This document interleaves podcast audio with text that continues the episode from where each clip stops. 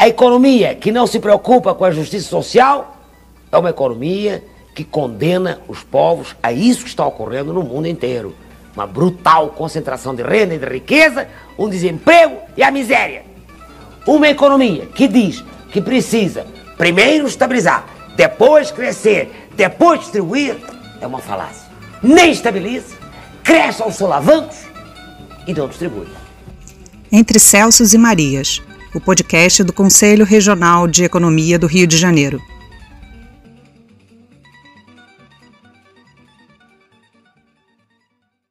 Bom dia, boa tarde, boa noite, querido e querido ouvinte.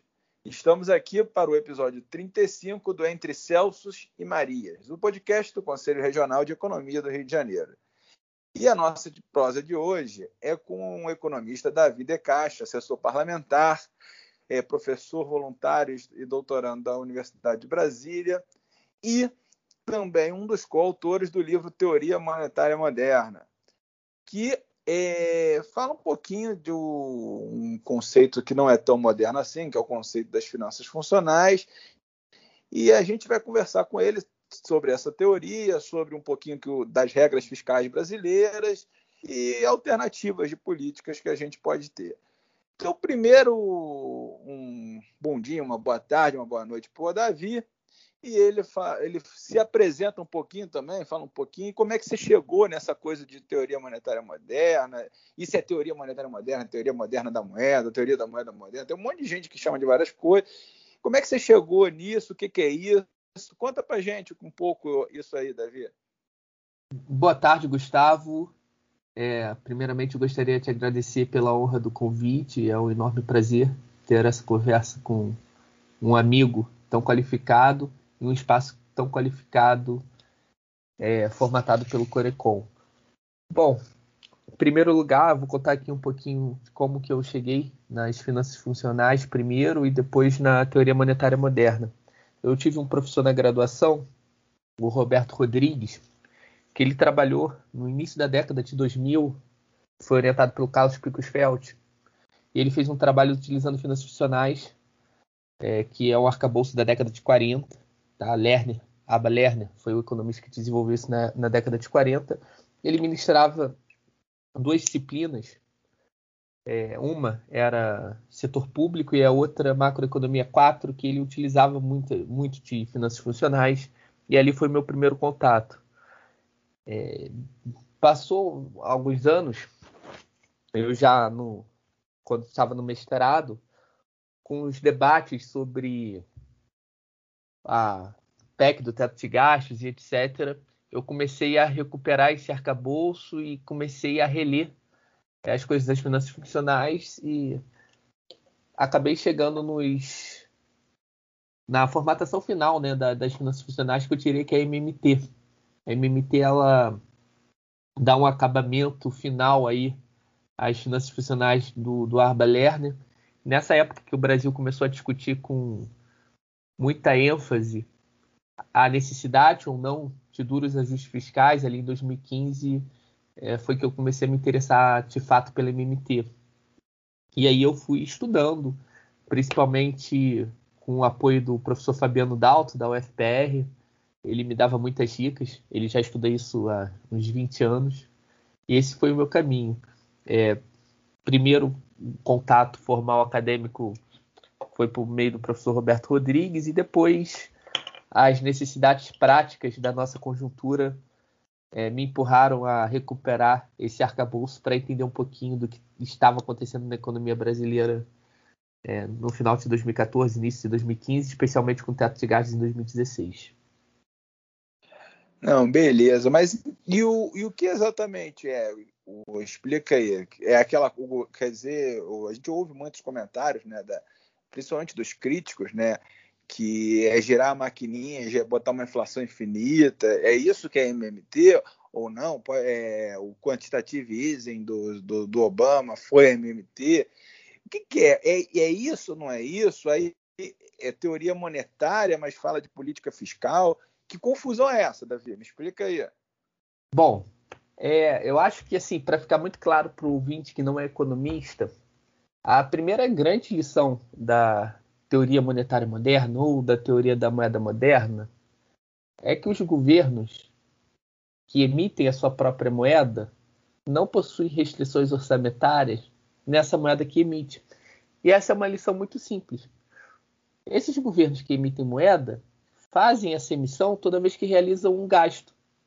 Ou seja, eles não precisam obter essa moeda previamente para realizar gastos. Mais do que isso, esses governos que emitem a sua própria moeda também determinam a taxa básica de juros da economia.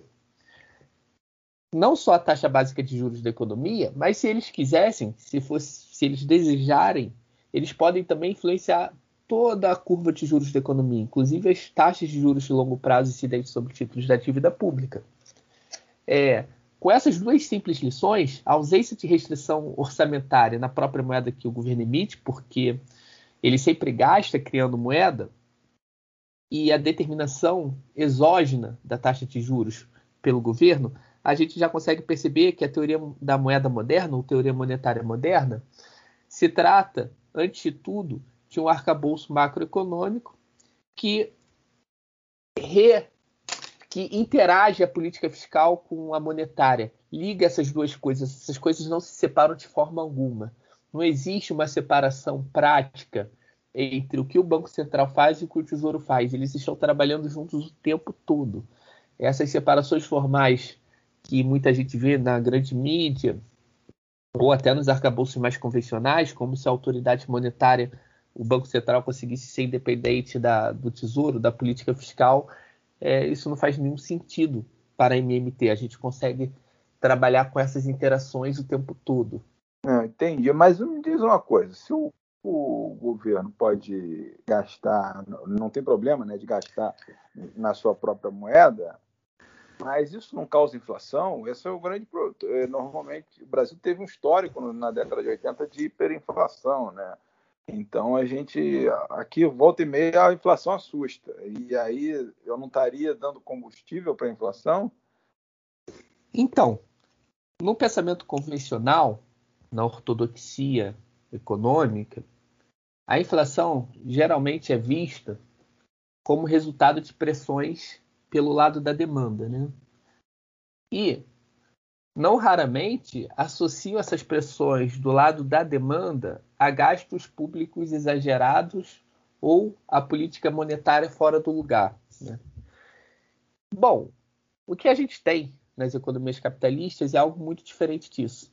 A gente tem processos inflacionários muito longe do pleno emprego das forças produtivas. A economia capitalista, no geral, ela trabalha muito abaixo do nível de, de plena utilização da capacidade produtiva, o que já tira um pouco do sentido do diagnóstico convencional de pressões é, inflacionárias sempre pelo lado da demanda, ou seja, uma demanda muito grande para a capacidade de oferta da economia. E quando a gente olha o caso do Brasil da década de 80, ou o caso da Venezuela atualmente, ou o caso da Argentina atualmente, a gente vê que nesses países, geralmente, a inflação não tem nada a ver com processos de superaquecimento da economia, de demanda elevadíssima. E de um conflito distributivo desencadeado por pressões de balanço de pagamentos e restrição externa. Tá? Então, geralmente, processos de hiperinflação eles acontecem em, em economias com uma estrutura produtiva muito pobre ou destruída por guerras e etc desencadeados também. Isso daqui, isso vai desencadear processos de desequilíbrio no balanço de pagamento, com pressões sobre o câmbio, desvalorizações cambiais abruptas, que vão desencadear uma espiral câmbio, preço, salários. E aí a gente vai ter um resultado desse conflito distributivo com inflação. É, e essa é a história do Brasil, né, que sai de uma, de uma crise de dívida, entra numa crise de dívida externa profunda né, nos anos 80, né? E isso daí vai gerar uma série de constrangimentos pelo lado externo com pressões cambiais demasiadas, que vai desencadear aí uma inércia inflacionária a partir disso. Não tem nada a ver com excesso de gastos fiscais, como alguns autores tentam reescrever a história e inclusive fazendo associações ah, descontrole dado pela conta movimento do Banco do Brasil e esse tipo de coisa. Geralmente são questões ligadas a desequilíbrios externos de uma economia que não tem a moeda de reserva internacional e uma estrutura produtiva muito pobre. Mas, Davi, tu, men tu mencionou exatamente uma outra crítica que eu vejo que surge no debate quando a gente discute é, a questão das finanças funcionais, a teoria moderna da moeda, que é justamente as restrições externas. Né? O Brasil, na sua trajetória de desenvolvimento, a gente sempre teve os voos de galinha, normalmente por causa de crises de balanço de pagamento. Né? Isso foi histórico no nosso país. Além disso, é... a gente tem uma economia em processo de desindustrialização no período mais recente, é... com agronegócio cada vez mais preponderante é... no balanço de pagamentos, né? E, enfim, a gente nesta situação, ainda assim, a gente tem uma capacidade autônoma de expansão fiscal do Estado ou não? Ou isso aí já coloca umas restrições que a gente tem que ficar meio ressabiado? Bom, é, para responder essa pergunta, eu vou fazer um, um breve resuminho antes do que a gente está falando quando, quando a gente diz que o Estado não tem restrições orçamentárias na própria moeda que ele emite. O que a gente está falando é o seguinte: que esse Estado ele é capaz de comprar tudo que está à venda na moeda que ele emite. Isso quer dizer o quê?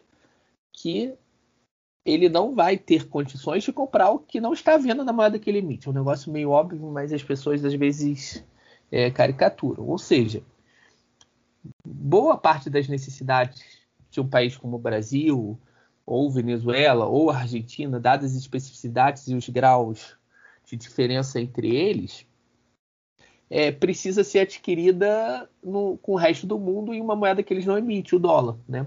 Então, eles precisam de reservas internacionais que são obtidas ou via exportação ou via atração de fluxos de capitais para esses países. Né?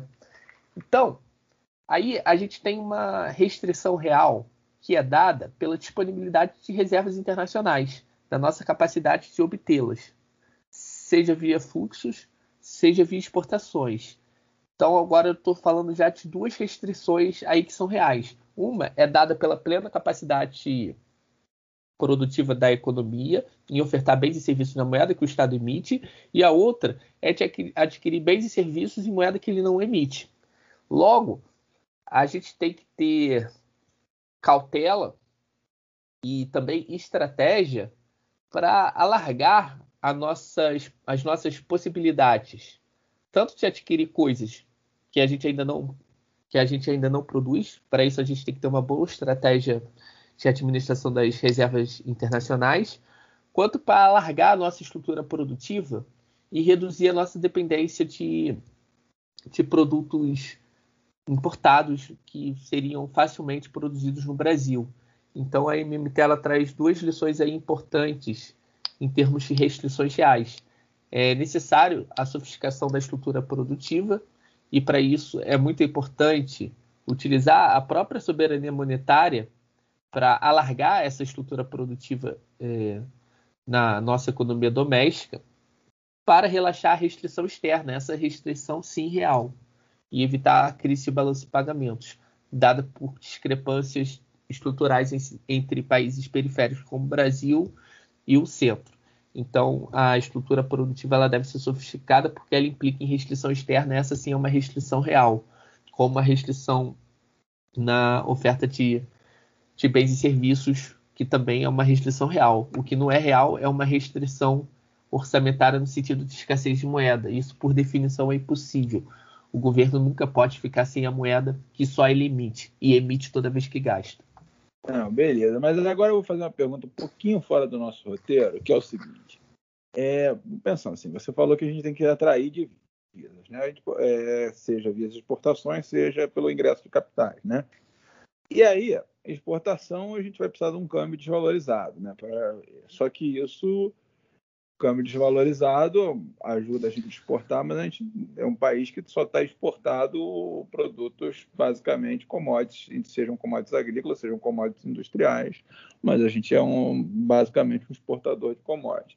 Por outro lado, o ingresso de capital, a gente viu essa trajetória mais recente agora da taxa de juros, que tem, que tem aumentado, inclusive com uma das justificativas é para trazer, é, facilitar o ingresso de capital, né? Pra, só que essa taxa de juros subindo vai tornando os investimentos produtivos aqui também menos atraentes, o que dificulta a gente a nossa, digamos, autonomia, né?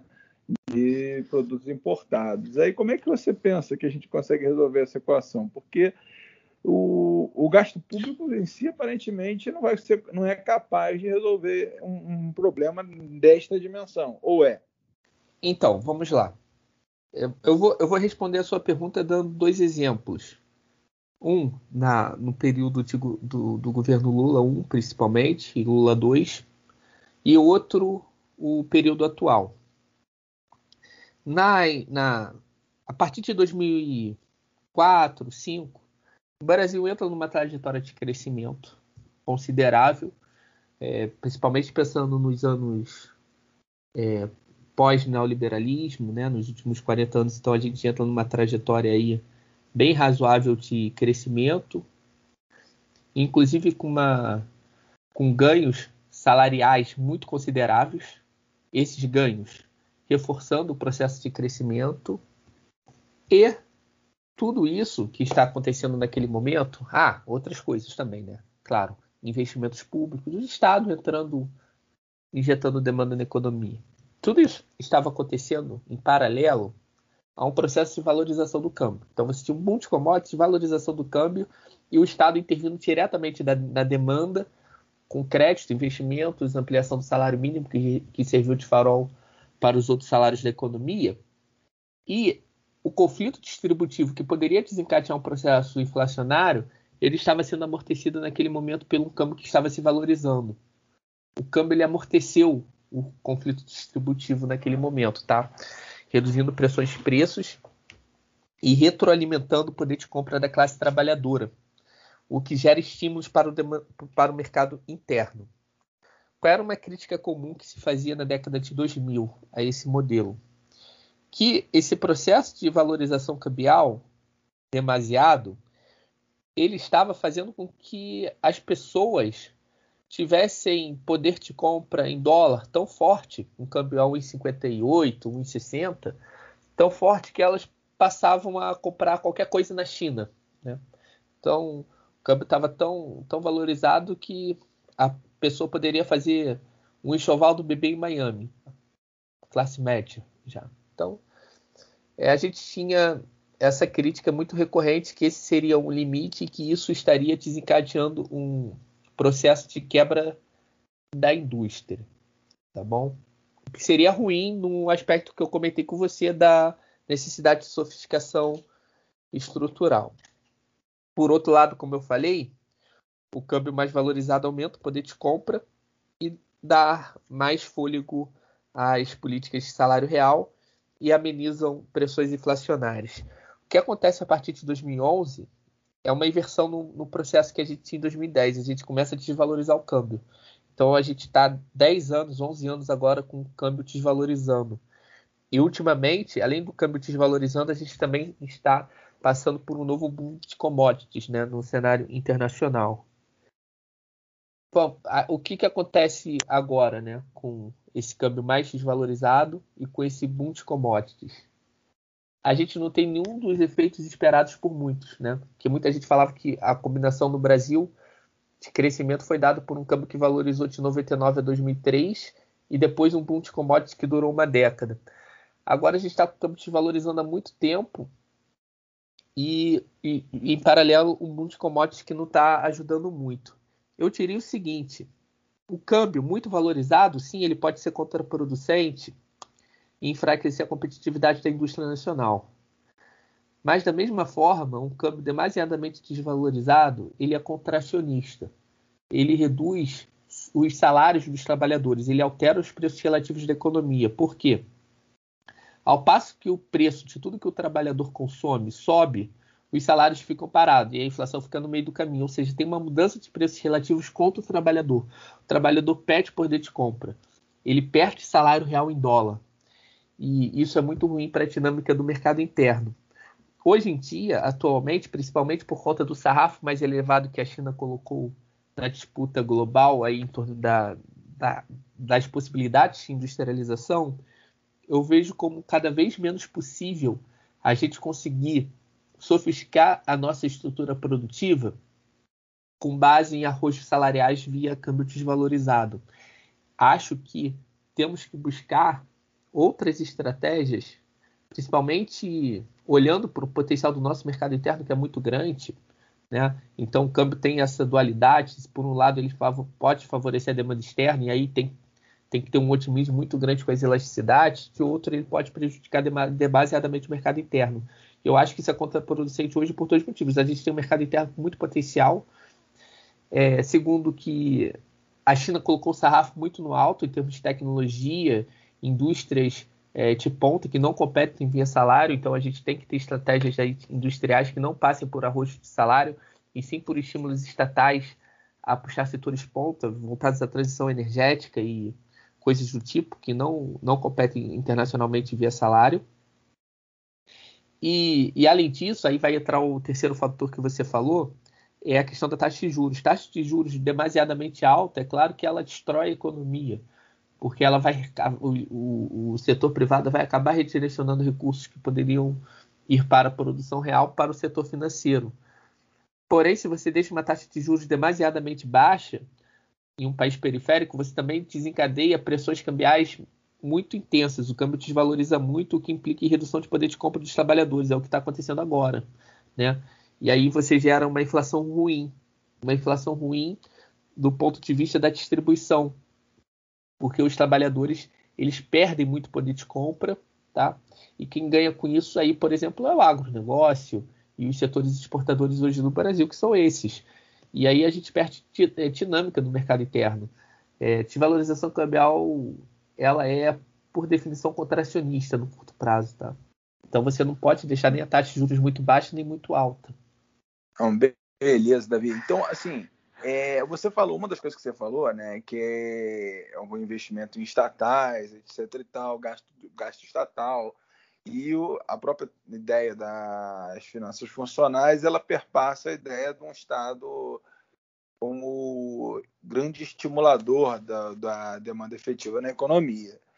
No entanto, né, o Brasil é, ao longo das últimas décadas, ele se colocou né, algumas regras fiscais. Né?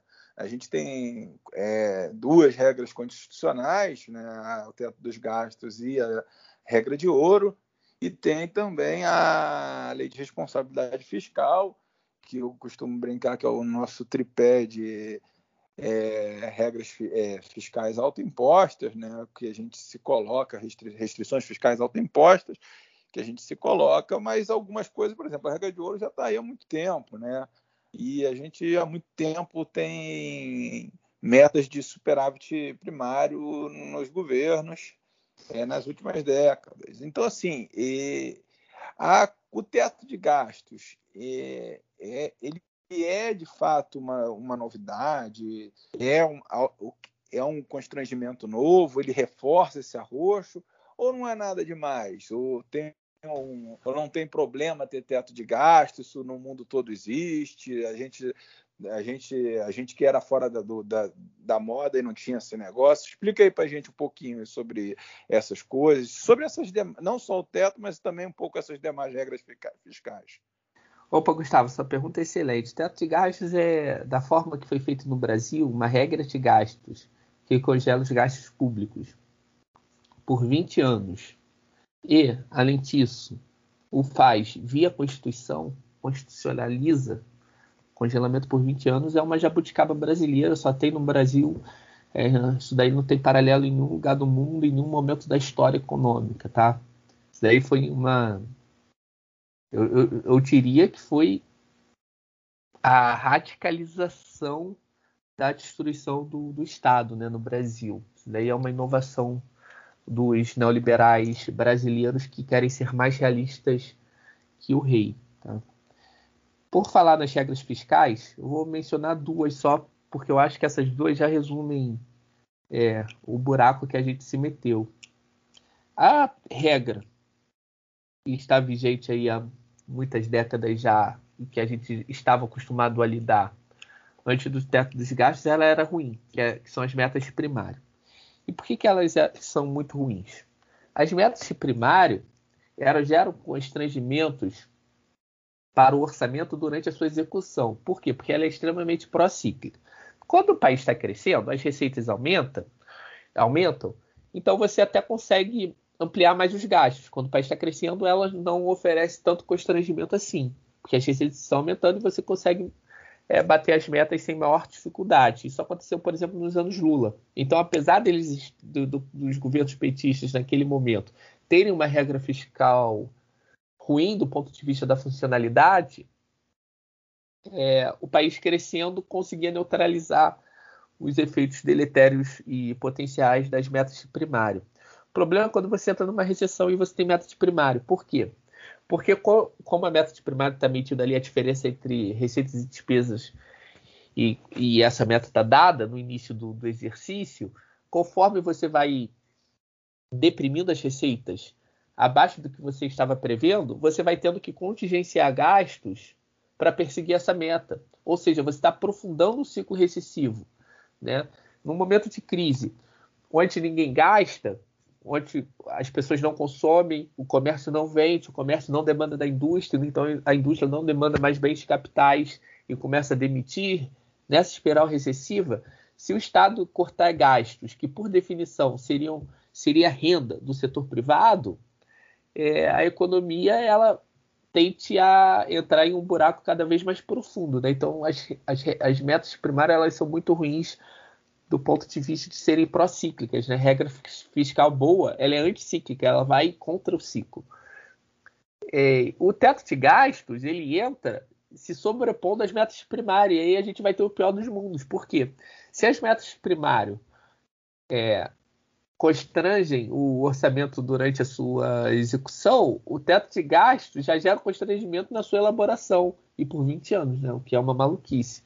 O teto de gastos, então, congela o orçamento em termos reais, só que ele não é um teto, é pior do que o teto. É, ele é um esmagamento do orçamento público, ou seja, do Estado, porque por um lado, a população está crescendo e a economia está crescendo. Isso, tá, isso, quer dizer que está havendo uma redução do gasto per capita do Estado, né? além de tudo. Então, você está com a população crescendo e você está gastando cada vez menos por pessoa, com saúde, educação, previdência social e etc. O que é super contraproducente do ponto de vista social e, obviamente, também do ponto de vista econômico, né? porque o Estado fica totalmente amarrado para cumprir funções até é, convencionais, como um estabilizador econômico de última instância em momentos de crise, etc.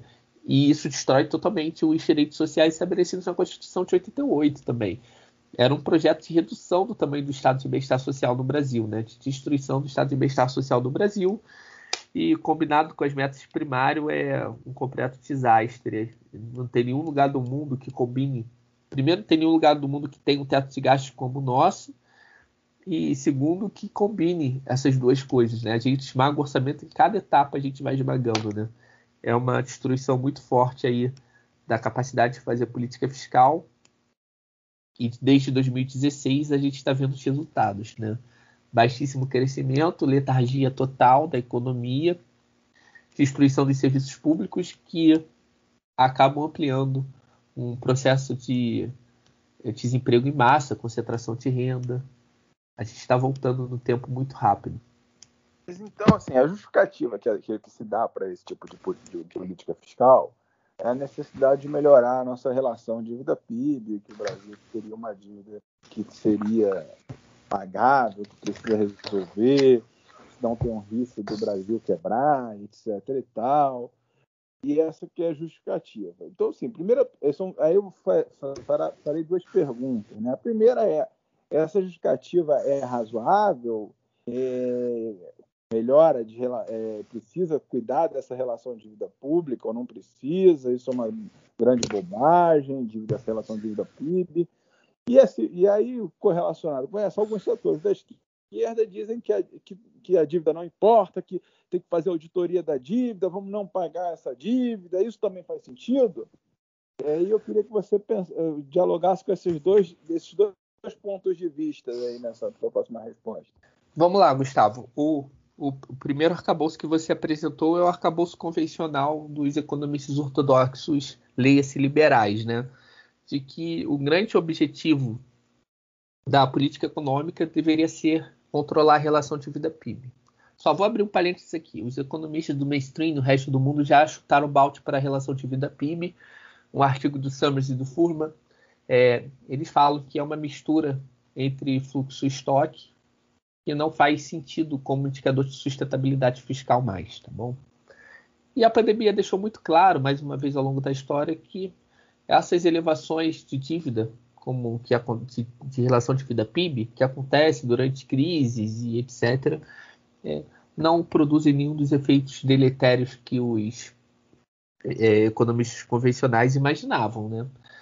É, no resto do mundo, durante a década de 2010, a gente teve no início da década alguns trabalhos né, que tentavam estimar qual seria a relação dívida-PIB máxima que faria com que os países entrassem num, num buraco negro e quebrassem, etc. E aí chegavam a números tipo 70% da relação dívida-PIB.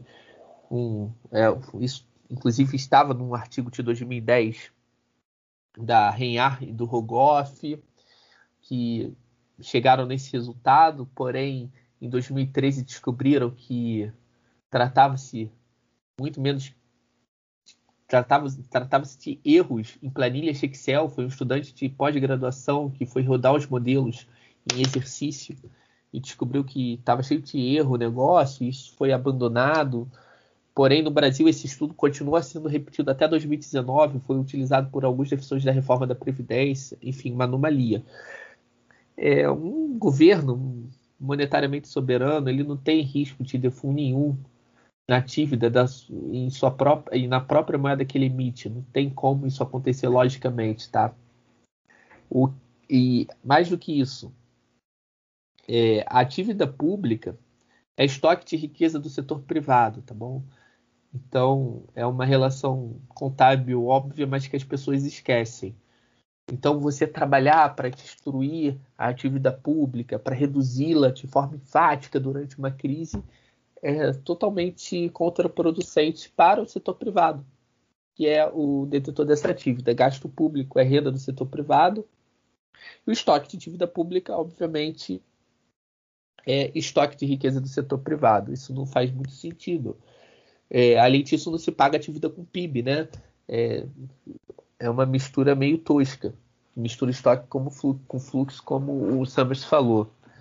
E, dito isso, a, a intencionalidade deles também é ridicularizada pela tra própria trajetória da relação dívida-PIB se você medir pela atividade líquida. Por quê?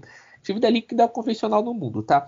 Em 2002, a dívida líquida estava na casa dos 60%. Aí passou o governo PT, que eles falam que foi o governo de gastança, chegou em 2014 com uma relação de dívida PIB de 30 e poucos por cento, falando da líquida.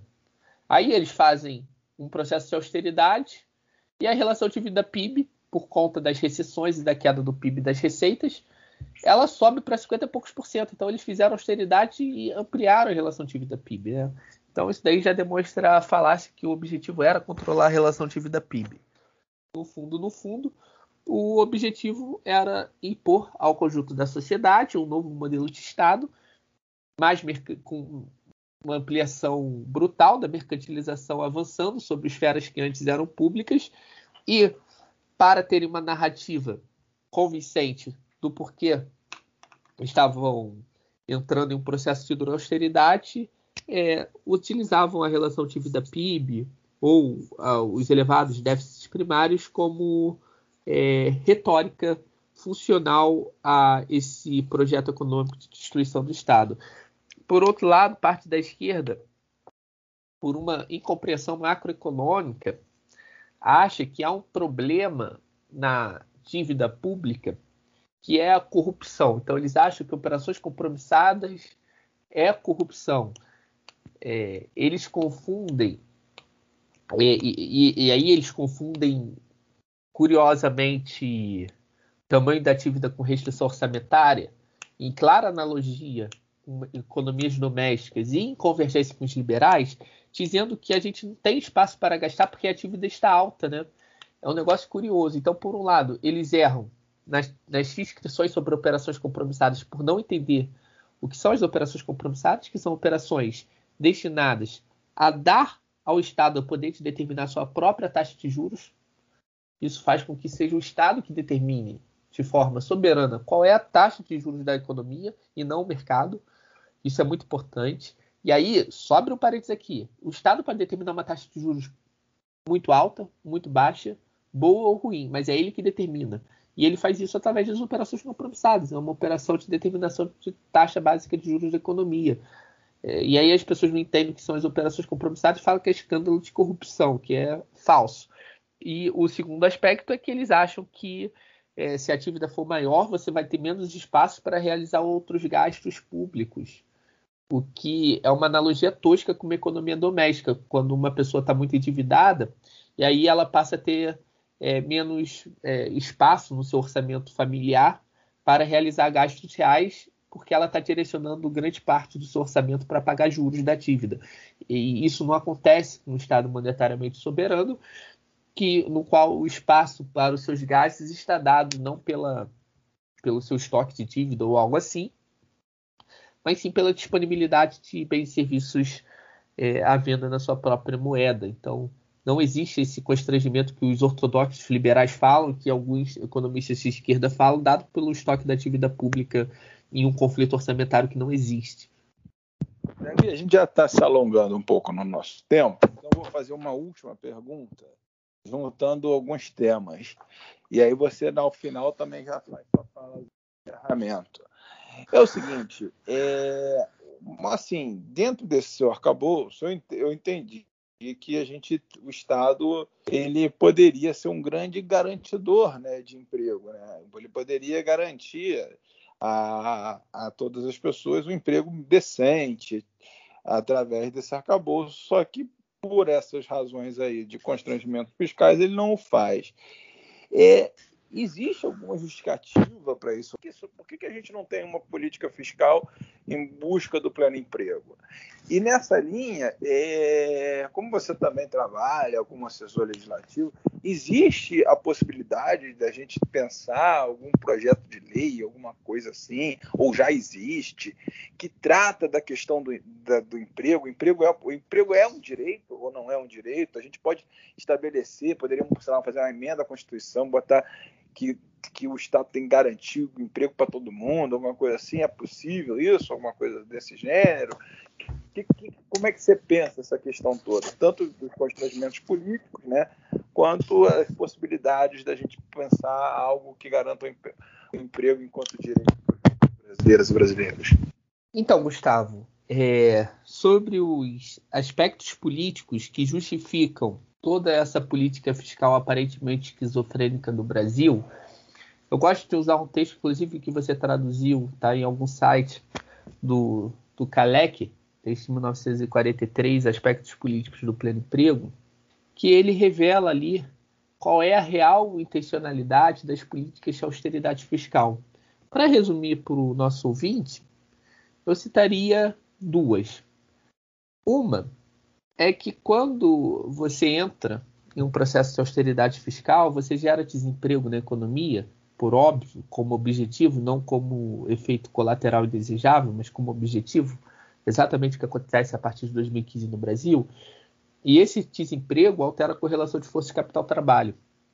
Né? O medo do desemprego ele tem um papel disciplinador sobre a classe trabalhadora. classe trabalhadora mais disciplinada passa a aceitar piores condições laborais e menores salários. E com isso o capitalista espera recompor suas margens de lucro. Tá? É.